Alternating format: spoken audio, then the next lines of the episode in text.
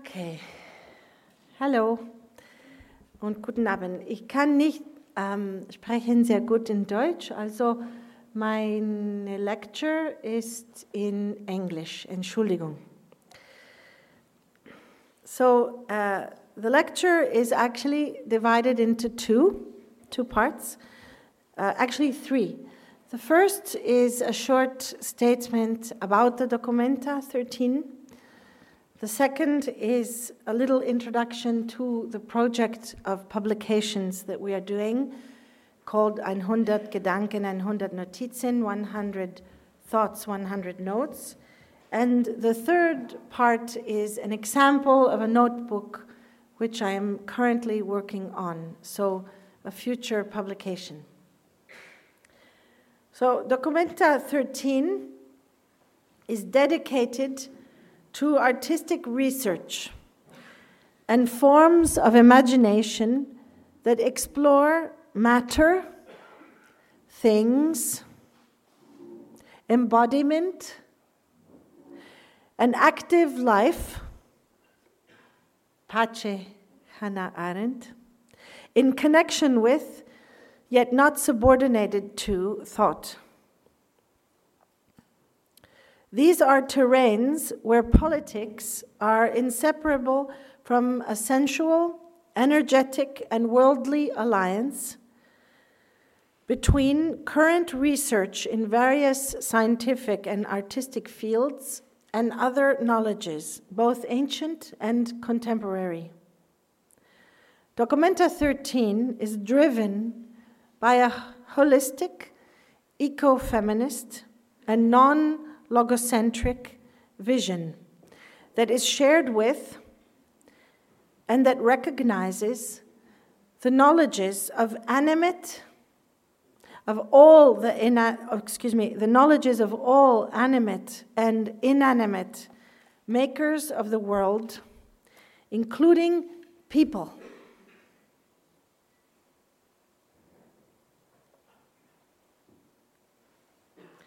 So that's the general statement, which I have in German as well.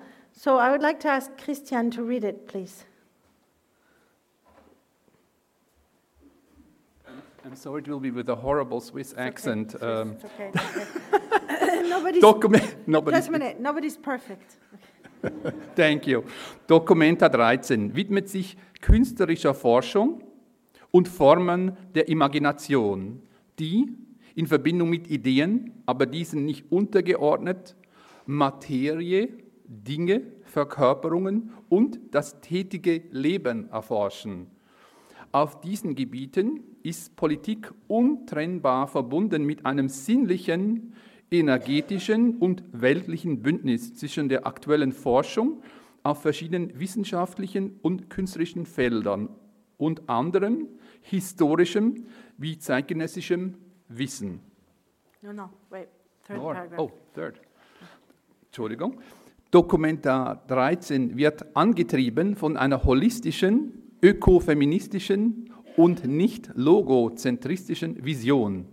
Diese Vision teilt sie mit belebten und unbelebten Weltenmachern, einschließlich Menschen, deren Wissen sie anerkennt.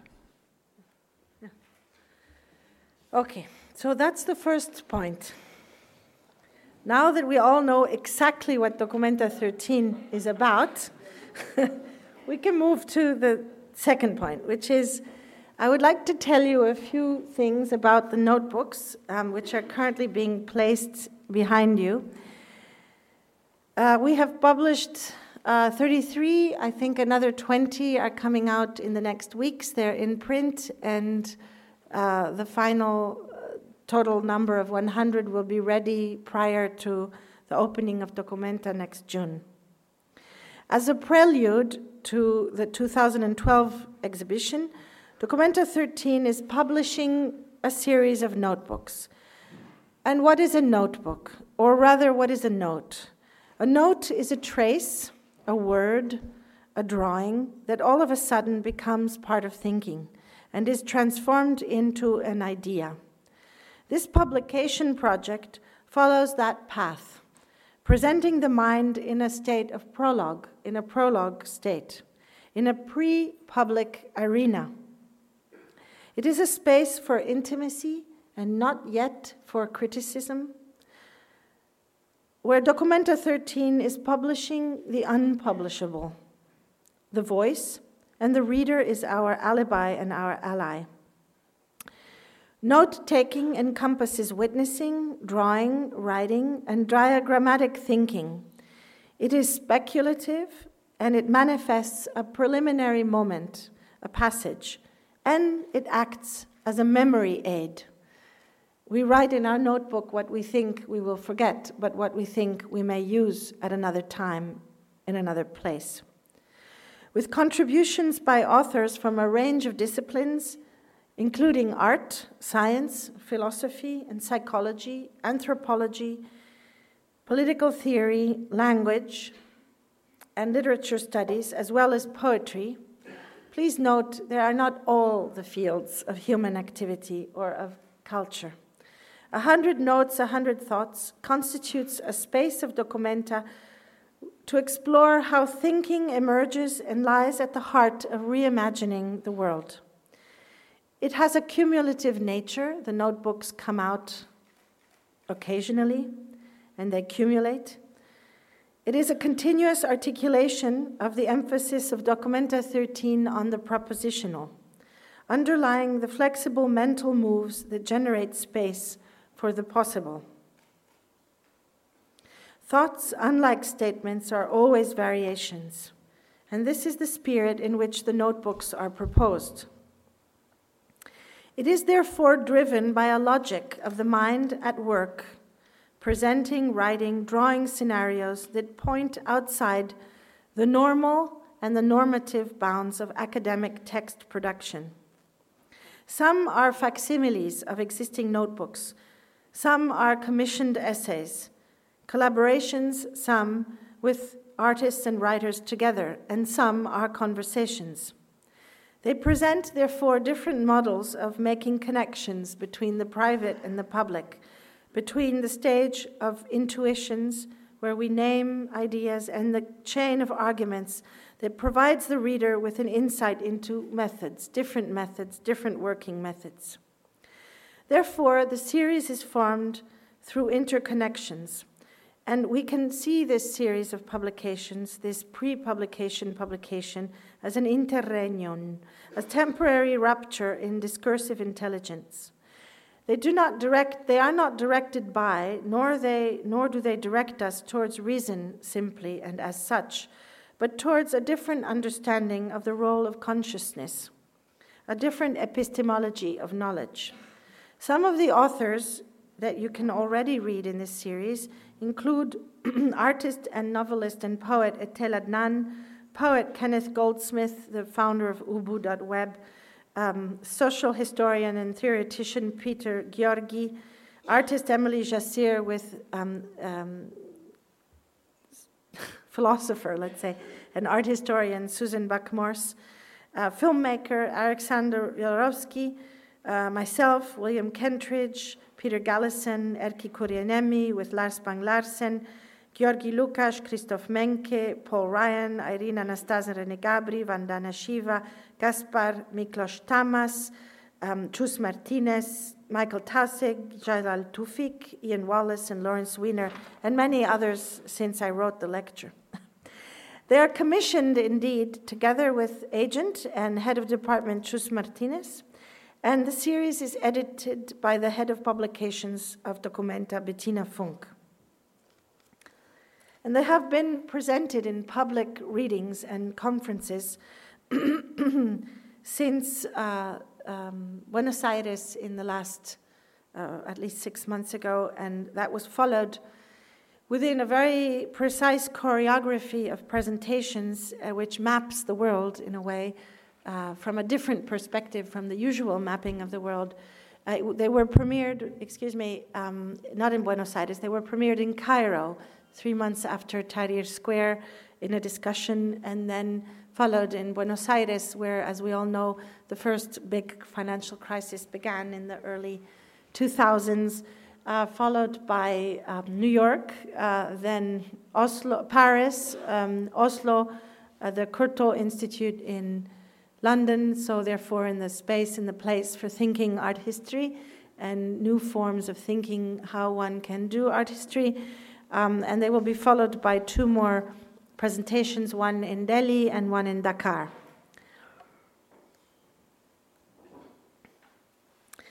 One of the characteristics of notes is that a note starts always in the middle. It's the result of daydreaming and semi consciousness. It never starts at the beginning, like the conscious writing of history or the exercise of reasoning out an argument. A note is always a multitudinous middle. So, the project as a whole is certainly a reflection on the state of art history.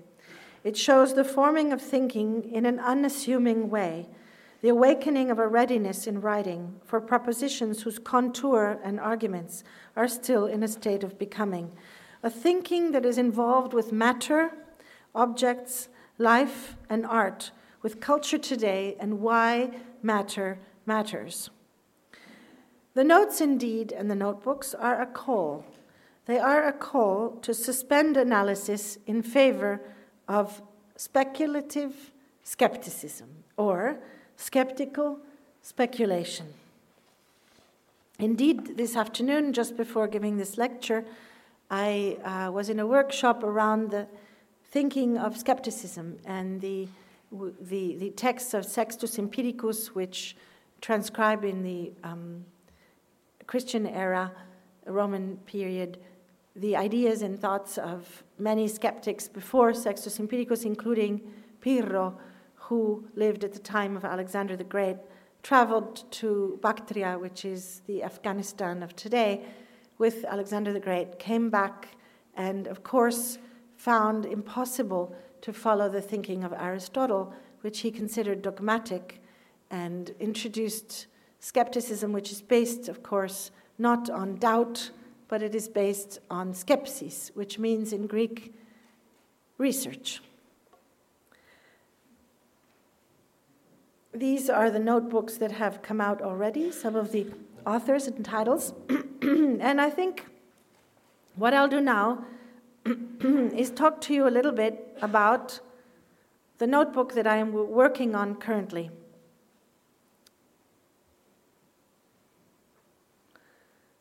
The last one that you see on that slide, number 52, by Daniel Heller Roazen, is about how one can hold one's tongue.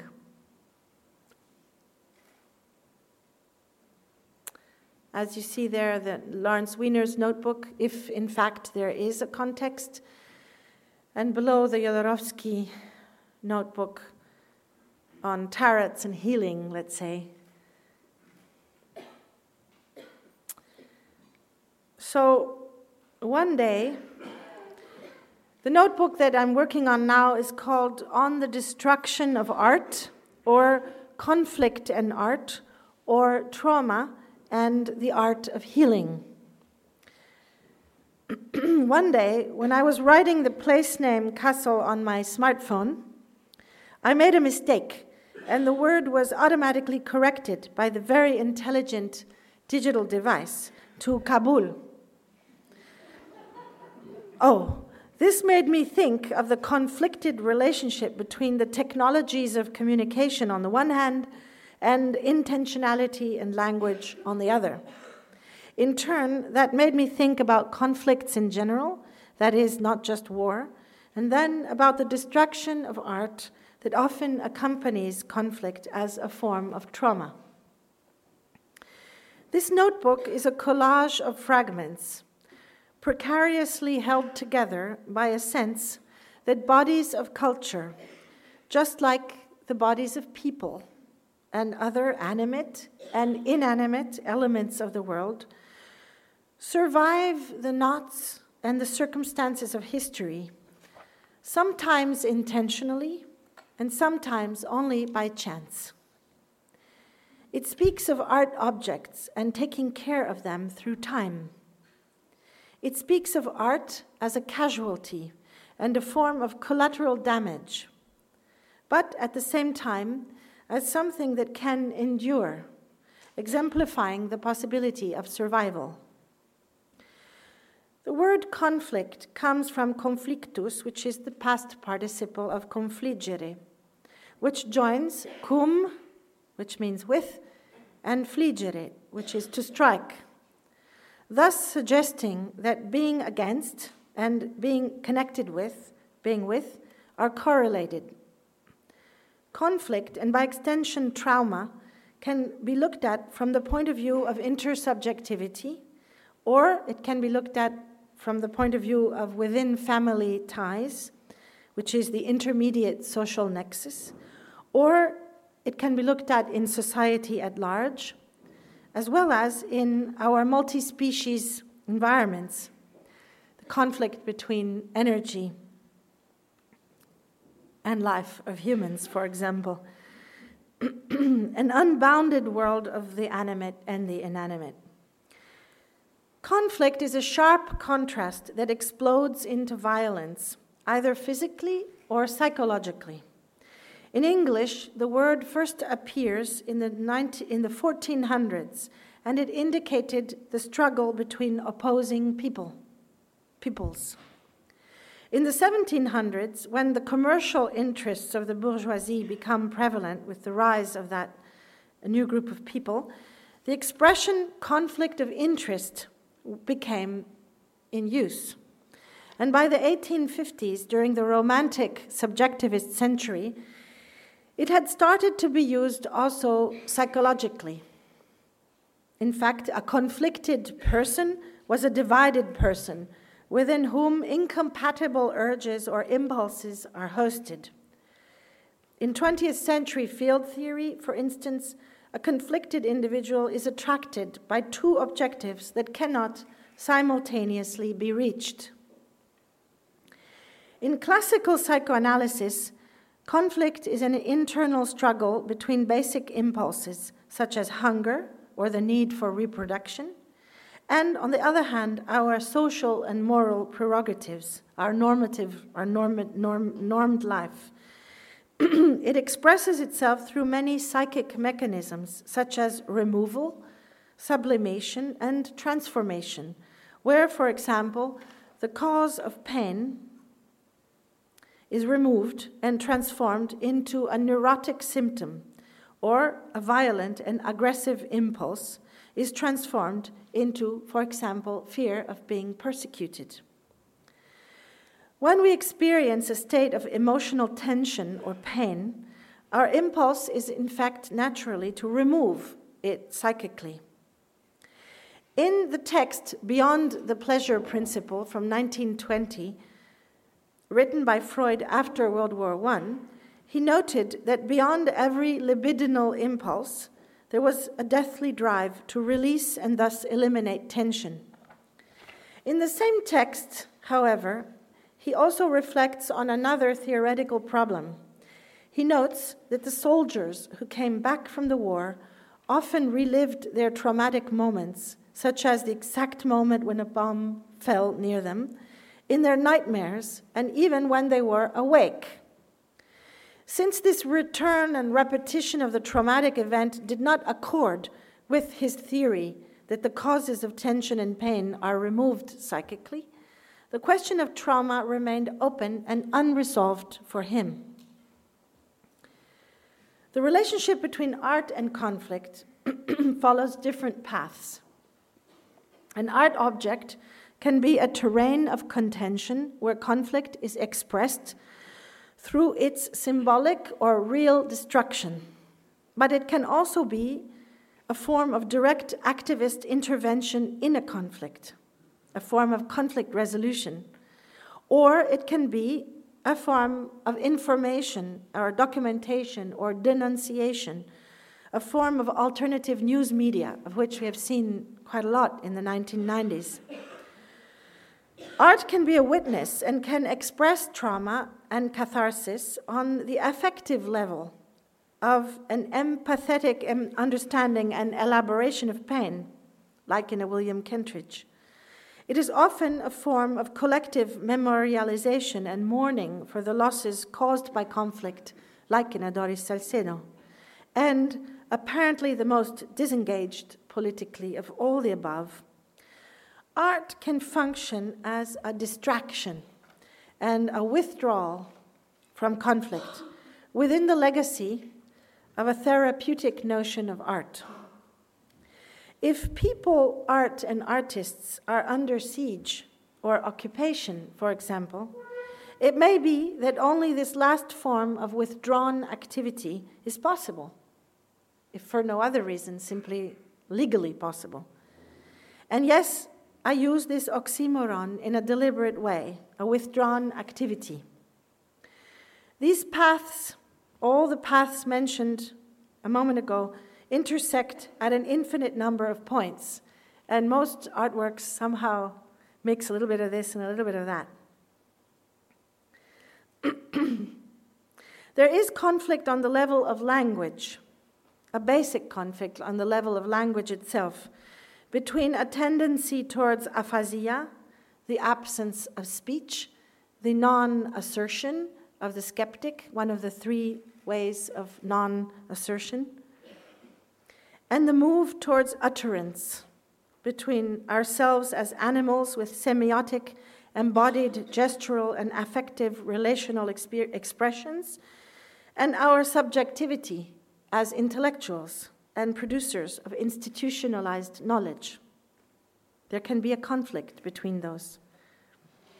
It is often through the poetic voice that language rubs up against content in speech, where utterance becomes complicated, either censored from the outside or even self censored by the subject, interrupted and suspended by trauma in a search for epoche and ultimately for ataraxia. But the word trauma, we didn't speak about this word. The word trauma in Latin, as well as the Greek trauma, from which the Latin derives, indicates a perforation, you know, a perforation, a wound made by a sharp object.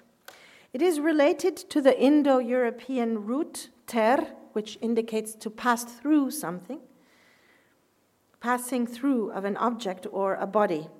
And it entered into English in the 1600s, and only in the late 1800s did it assume a psychological definition and connotation, a psychic wound caused by an act of violence or by an accident or by any deeply disturbing experience that causes shock, distress, and disruption of one's life. It is most often discussed in relation to psychiatry, psychoanalysis, psychotherapy, and within the realm of literature and film studies, more than in art. For Roger Luckhurst, who is the author of an informative book called The Trauma Question in 2008, it is, quote, a complex knot that binds together multiple strands of knowledge. Modern trauma research, which goes back to the early studies mentioned above, with Freud even, has increased exponentially since the 1970s.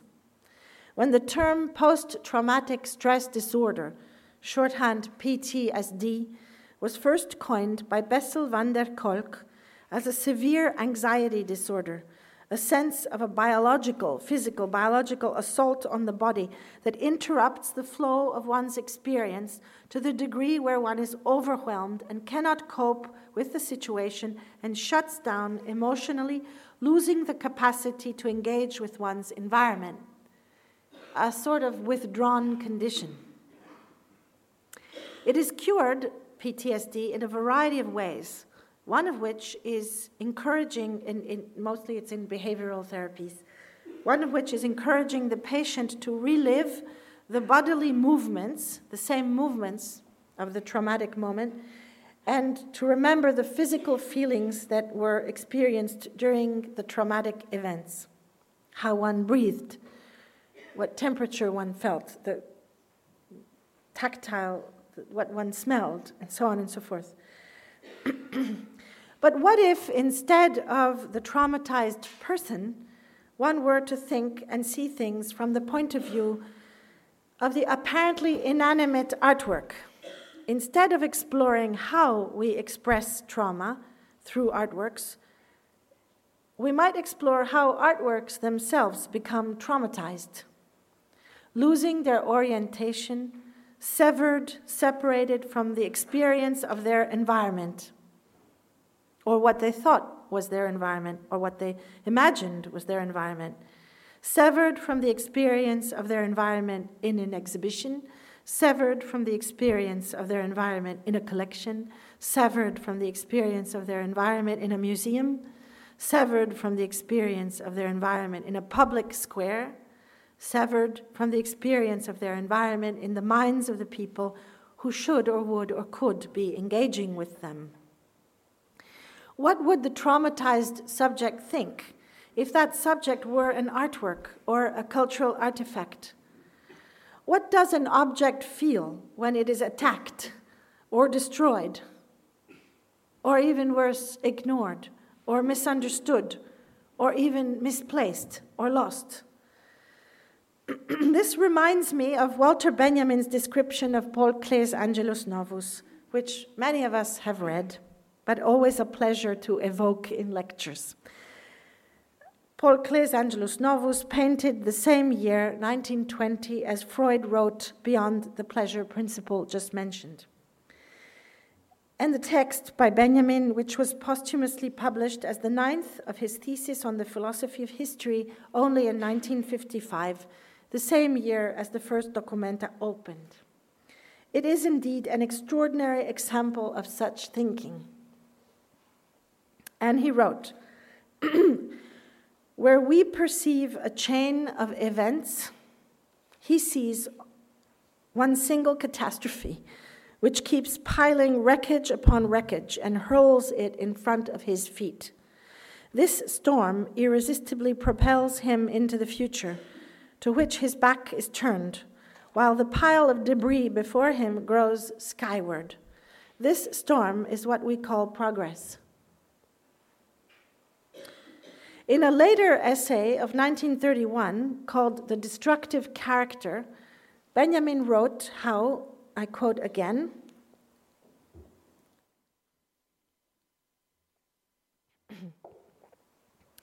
The destructive character sees nothing permanent, but for this very reason, he sees ways everywhere. Where others encounter walls or mountains, there too he sees a way. But because, he's, because he sees a way everywhere, he has to clear things from everywhere, not always by brute force, sometimes by the most refined. Because he sees ways everywhere, he always stands at a crossroads, at an intersection. No moment can know what the next will bring. What exists, he reduces to rubble, not for the sake of rubble, but for that of the way leading through it trauma. Yet, destruction is difficult to recount. And in another text by Benjamin from 1936, The Storyteller, Benjamin pointed to a modern crisis in the ability to tell a story.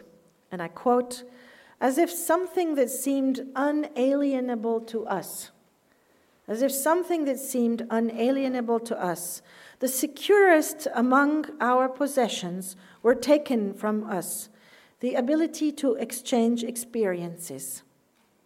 With the First World War, he writes, a process began to become apparent which has not halted since then. What was not noticeable at the end of the war was that men returned from the battlefield grown silent, not richer but poorer in communicable experience so they could not tell stories. If Freud speaks of the neurotic repetition of trauma and PTSD speaks of an interrupted experience due to trauma, similar to Benjamin's observation just made a, a moment ago, then how can we apply these ideas to thinking from the point of view of the artwork? What do the rubble and what do the stones at the foot of the empty cavities in the cliff where the Bamyan Buddhas once stood, prior to their bombing and destruction in 2001, see and feel? How do they speak? And how is their speech related to ours? How does their violated materiality come to matter? And how does the example of their loss and damage help us to react to a sense of the precariousness of life, the loss and damage to a flow of persons projected onto and projected from those artworks? So, traumatized artworks appear to be on a standby. They are silent, withdrawn from visibility and discourse, like the house portrayed in Virginia Woolf's The Waves, 1931. Abandoned, a house abandoned by humans and waiting in a suspended time for the end of the war and the return of its inhabitants. Or like Walid Raad's miniature shrunk retrospective of his own previous works in a model sized tabletop exhibition space that he has been presenting in performative guided tours since 2008 and entitled Part 1, Chapter 1, Section 139, The Atlas Group, 1989 2004. Withdrawn and surpassing disaster, as his colleague and friend Jalal Toufic has described in relating, related texts. Such works are speechless, numb witnesses of conflict, traumatized subjects unable to tell their stories. Aside from the Oedipus complex, Freud did not develop many theories around the relationship between conflict existing within the psyche of a single person and external conflict as a symptom or product of our interconnected relations. It was instead a woman, Melanie Klein, in her book Envy and Gratitude, and later, some years later, also Jacques Lacan, who looked at conflict in the dyadic mother child relationship as constituent of subjectivity since birth. While at first our mother's body is felt to be the extension of our own, the moment we become aware of the separation between us, we feel loss, depression, and mourning. Melanie Klein wrote in turn, this can cause envy, which is nothing else but an aggressive position towards the power that the other body has over our own. The power to give or withdraw their bodies from us, to give or withdraw the milk. Or, alternatively, there can be a sense of gratitude towards the other as a provider. When envy prevails, it is because we do not accept the existence of another person who is deemed a limitation on our own freedom. When gratitude prevails, a relation of creativity, dialogue, and integration is constructed through our recognition that we do not define our identity alone. For there to be a conflict, both the child and the mother must exist in a state of aggression. The mother is afraid of the aggressive nature of her envious child. If she is not afraid, if she withdraws from the conflict, hosme, to act as if it is not, as in the letter of St. Paul to the Romans, etc., etc., the conflict is diffused. in conflict, there is always a web of contradictory elements without a simple solution. And art, interestingly enough, art is a striated space. And it allows one to hover and remain in the realm of ambiguity and contradictions, in the space of opacity. Therefore, it is a space where one can exercise the capacity to understand complex and apparently unresolvable conflicts. Art is an exercise in ambivalence as opposed to violence and also has the potential of inventing ways of life that can be less costly, more ingenious, and less demanding in terms of labor, energy, and time, and also less self destructive. Of course, art can suspend, but art can also increase conflict. We know this. That was the theory of the early 20th century avant garde. If the context of the conflict is ignored, however, if one acts as if there were no conflict, hosme, if the artistic act withdraws from conflict, like the mother subtracting herself from the envy aggression game, and engages with the traumatized art object from the point of view of gratitude. I am grateful to you as a traumatized art object. One can enter into a form of worldly alliance with inanimate makers of the world. That is where the sphere of art, which is poised on the edge of the private and history, not the private and public, no. Art is poised on the edge of the private and of history, can become a location in which one can experiment with experience on the edge of the anthropocentric, for example, where the rubble lies, and can build an imaginative society where the human is not the center of one's cosmology, but only one element within an accord of all those other makers, including traumatized people and objects. But perhaps at this point, it is better that I show you a few more pictures from my notebook, which I have gathered for you. Now, this is a picture you all know. Sometime before 1932, or maybe you think you know because you know something similar. Sometime before 1932, Man Ray made this ink on paper drawing of an objet, objet à détruire, object to be destroyed. It was published in André Breton's Parisian magazine this quarter, the same year, 1932, and it was accompanied by the following text written by Man Ray,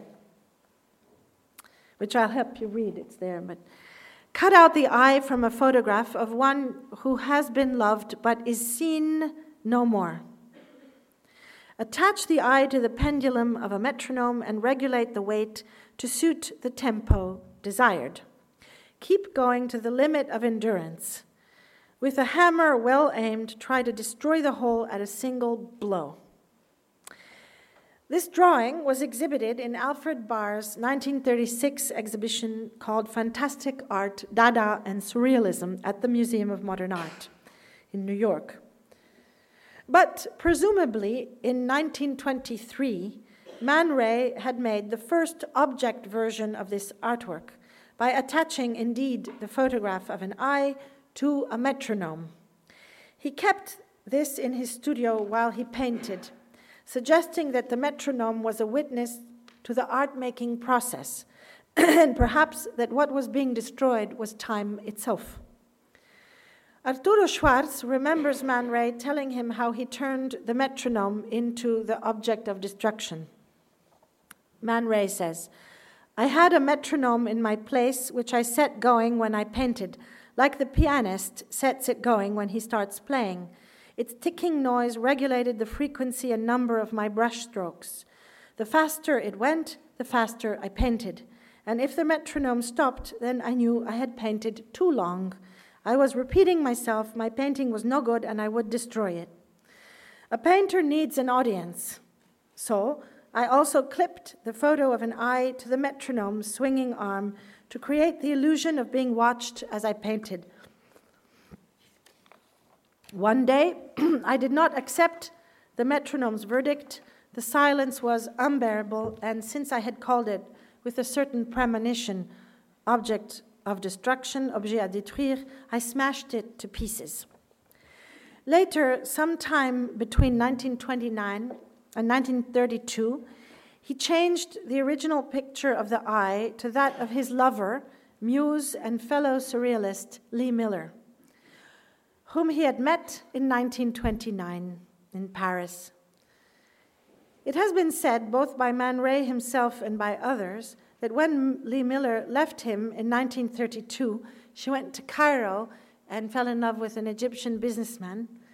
He destroyed the object with a hammer again, only to remake it in order to exhibit it at the Galerie Pierre Colle in Paris in 1932 in an exhibition of surrealist objects under the title, the new title, Oeil Métronome. and Lee Miller stated in an interview of 1975,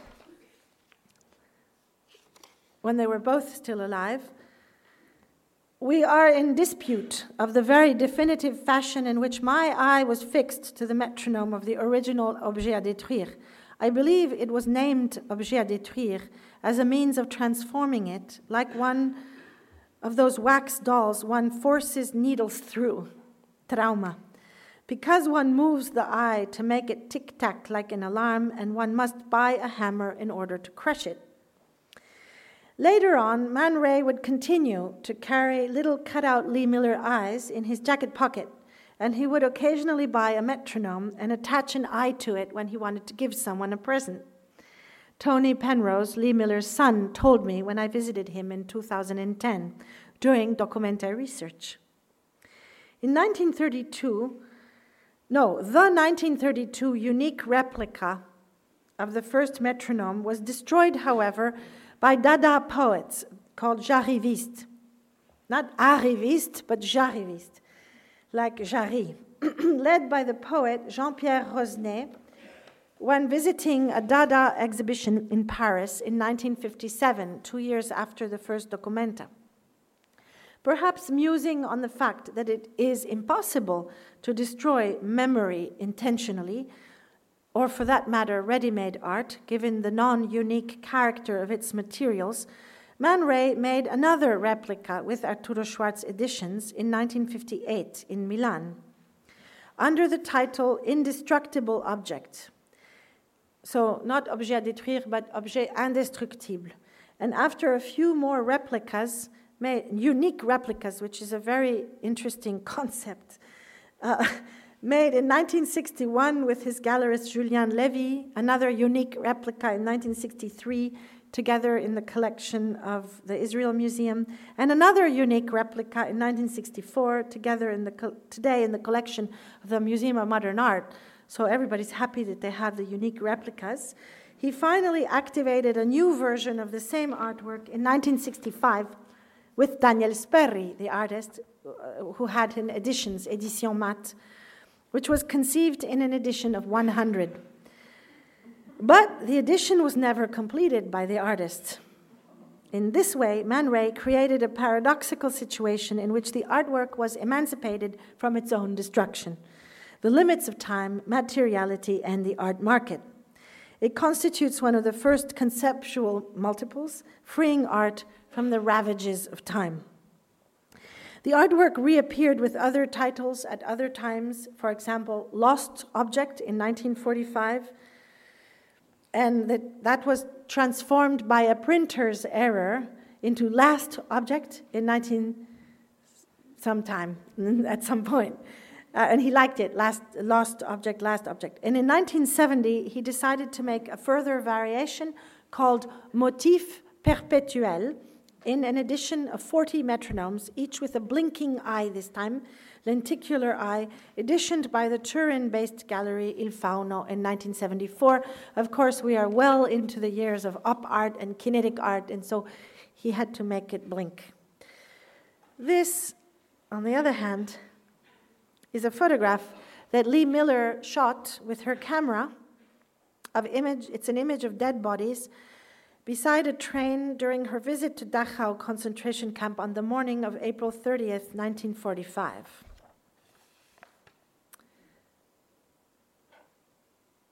And here is another image of Lee Miller herself in Adolf Hitler's bathtub in his Munich apartment on Prinzregentenplatz, taken during the afternoon of April 30th, 1945.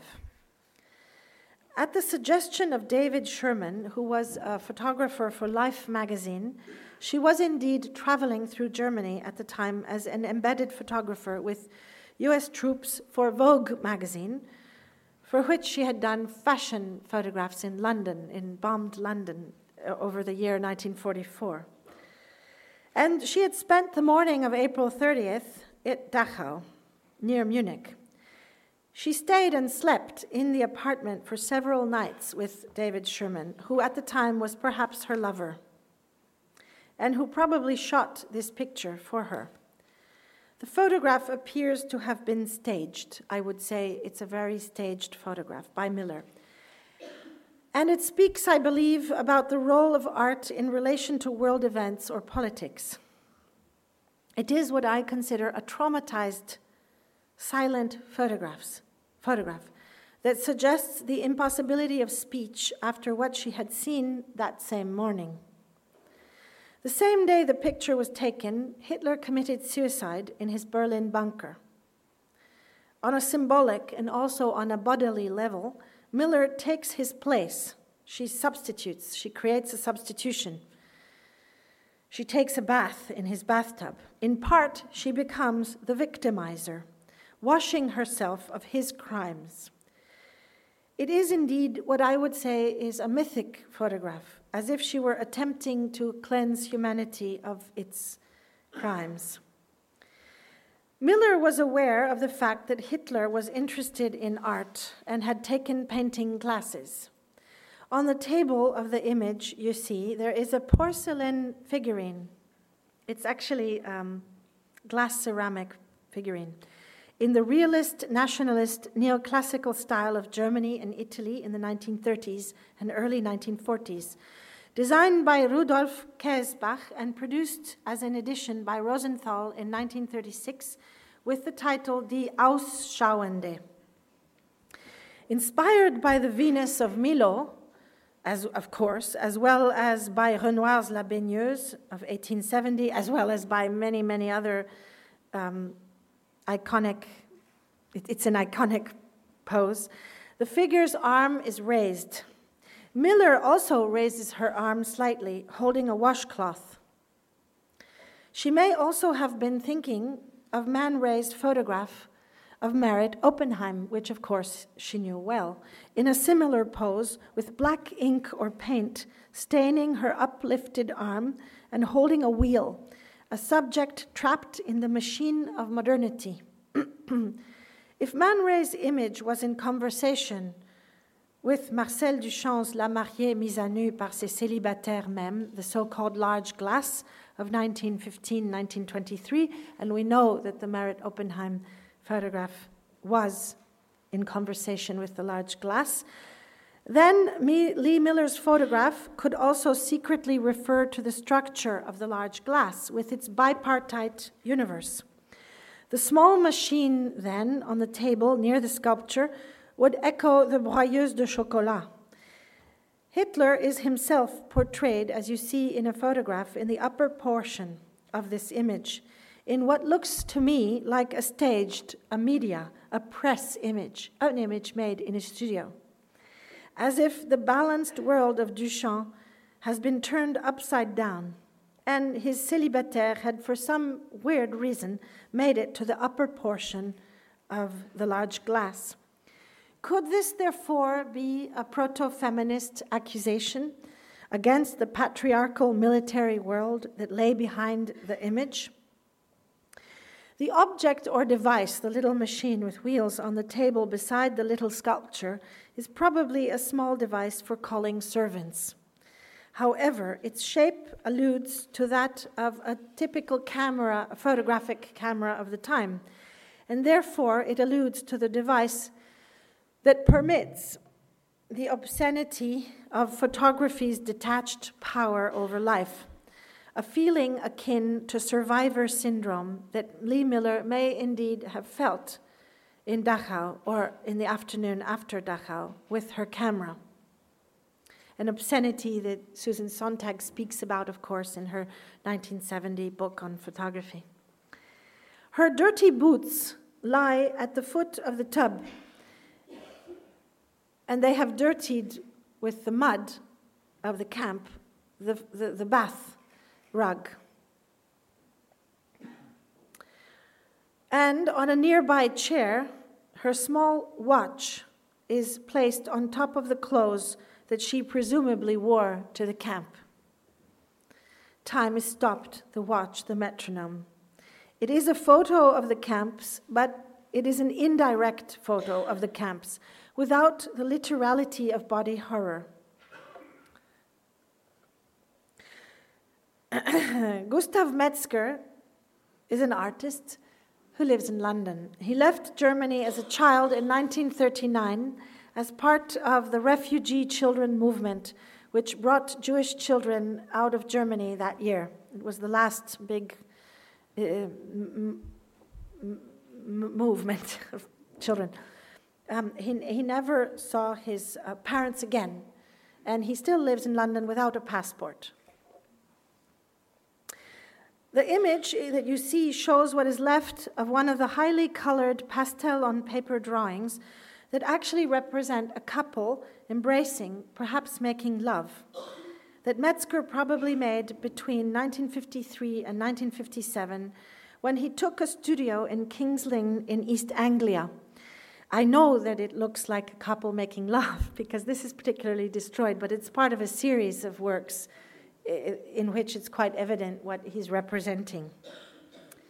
After drawing his autodestructive art, no, after drafting his autodestructive art manifesto in 1959, the year of the second Documenta, he collected all his early drawings that he had made since 1945 into a suitcase and he stored them away in 1965 above a garage at the home of a relative in North London, where they were kept until 2010.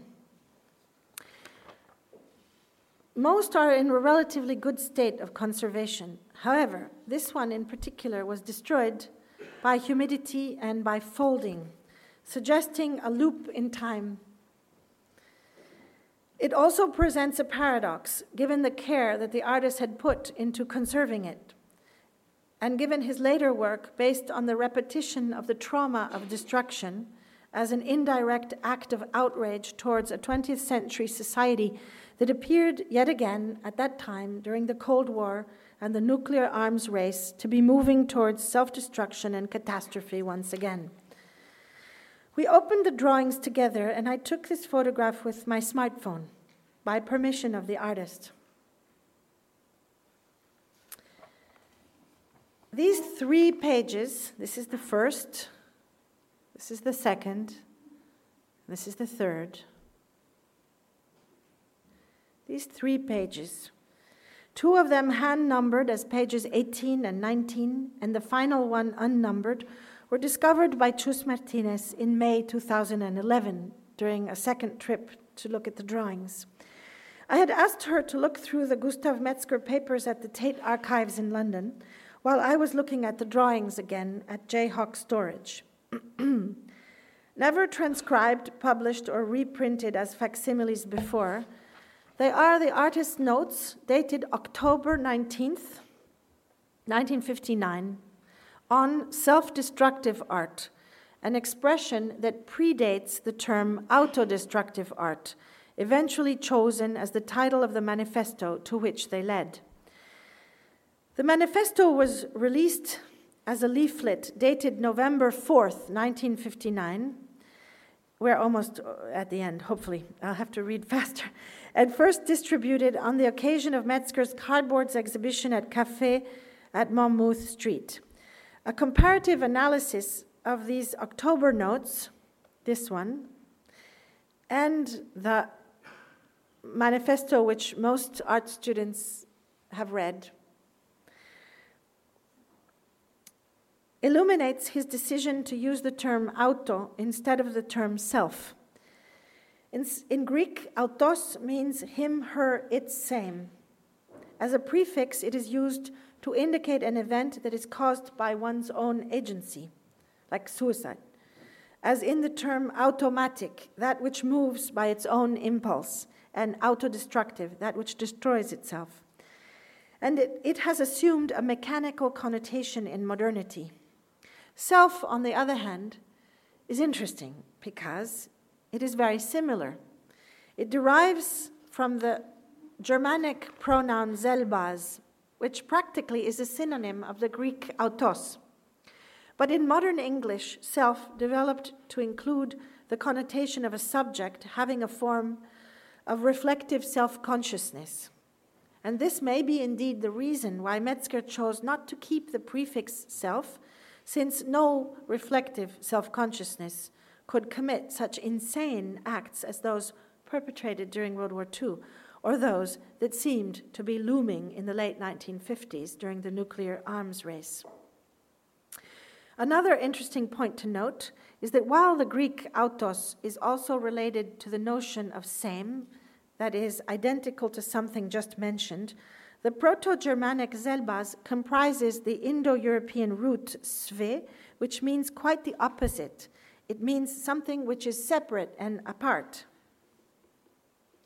So only a collapse of critical distance, a lack of separateness, could cause auto destruction, while withdrawal, exodus, retreat from partaking in a context, no, retreat for partaking in a contest, an art strike, as Metzger put it in 1974, calling for artists to stop making works for three years, from 77 to 1980, could have a generative human and radical political potential for the self. Now, there are many, many pages here that I'm not going to read comparing the first manifesto and the second manifesto, but I will leave it at that one comparison to show you a few more pictures and then let you go off to your dinners, and myself as well. The National Museum of Lebanon, okay, Beirut was founded in Beirut in 1937 and first opened in 1942. During the Lebanese Civil War of 1975 to 1990, it was severely damaged due to its location. It was on the front line separating warring factions in downtown Beirut, an area known today as Museum Alley, that was at that time a checkpoint controlled variously by Lebanese militias, the Syrian army, and the Israeli army. The museum endured shelling, bombing, and flooding throughout the 1980s when the curators, the curators, chose to close it and began to safeguard the material heritage it contained in various ways. I do think a lot about Judith Butler's idea of putting one's body on the line, and curators can also put their bodies on the line. Smaller objects were hidden and stored in the basement, which was walled up, while larger and heavier artifacts, including floor mosaics and sarcophagi, were encased in wood first and then covered with concrete cement. After the war in 1990 1991, the discovery was made that a fire in the wing that had been shelled and uh, that, that, that had been shelled had destroyed some documents, many documents and records, including maps and photographs, as well as 45 boxes containing archaeological objects such as those that I am showing you today and that had melted together. In 1999, the museum reopened and still hosts an important collection of antiquities. But let me tell you about these two objects. The one on your left, number 13630 of the museum classification system, is an object resulting from the fusion of metal, ivory, glass, and terracotta objects that had happened to be next to each other when a fire burned for long hours in one of the museum's storerooms, wrote the curator in an email to me some months ago. Nobody could reach this area, and certainly not the first floor where the fire was raging. At this stage, it is difficult to identify with certainty from the terracotta and the ivory shards the objects that burned. It is also quite impossible to determine the shape of the glass that melted and was combined with the other objects. That's from Anne-Marie Afeiche on August 4th, 2011. The object on the right, on the other hand, is a bronze object, as you can see easily, number 28108, and it is also the result of fusion, heat. It is a combination of two bronze figurines, one human and one zoomorphic, from the Byblos excavation, dating back to the Middle Bronze Age. Of course, the copper alloy is very badly damaged, but the figurines are identifiable. There is quite a large bibliography concerning these Byblos ex votos. And this is the niche where the Western Buddha stood after the month long destruction of the giant 53 meter high Buddha statue, demolished finally after many, many attempts by an explosion on March 12, 2001, in the Bamyan Valley in Afghanistan. The photograph was taken by, um, um, actually, by Michael Petzet of the ICOMOS, Deutsche National Committee who is one of my advisors as well. Um, and the two other photos are taken by Praxenthaler in 2002. during one of the um, research and um, conservation trips that Michael Petzet often went on. And what you see in the pictures here are fragments of the Eastern Buddha in Bamyan that Germany has been quite involved in conservation. And I'm going to skip the letter from Michael show you a few last pictures.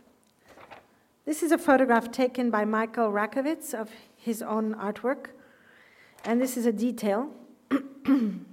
These are images of the installation called The Invisible Enemy Should Not Exist, recovered, missing, stolen in series, as it was installed in the format in which it was installed in the Sharjah Biennale in the Sharjah Art Museum in 2007. It has been shown in various locations. The objects on the five meter long table are made out of Middle Eastern packaging, newspapers, and glue, and they, repro- they reproduce looted ancient Mesopotamian artifacts that were in the collection of the National Museum of Iraq, originally founded in Baghdad in 1926, closed during the First Gulf War, and reopened in the year 2000 until 2003 when a tremendous looting of antiquities took place after the arrival after the arrival of the US troops in Baghdad. The museum is however supposed to reopen now in the month of November of 2011. I, I haven't gotten the invitation card yet, but I will search.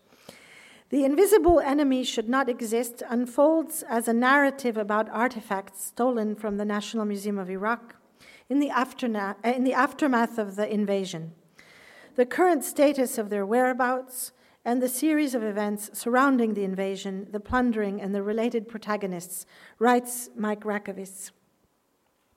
The name comes from, the, from a direct translation of Aj Ibur Shapu, the ancient Babylonian processional way that ran through the Ishtar Gate. And there's many, many words which you will read in the notebook by Mike Rakowitz. Now, this, and we're coming to an end.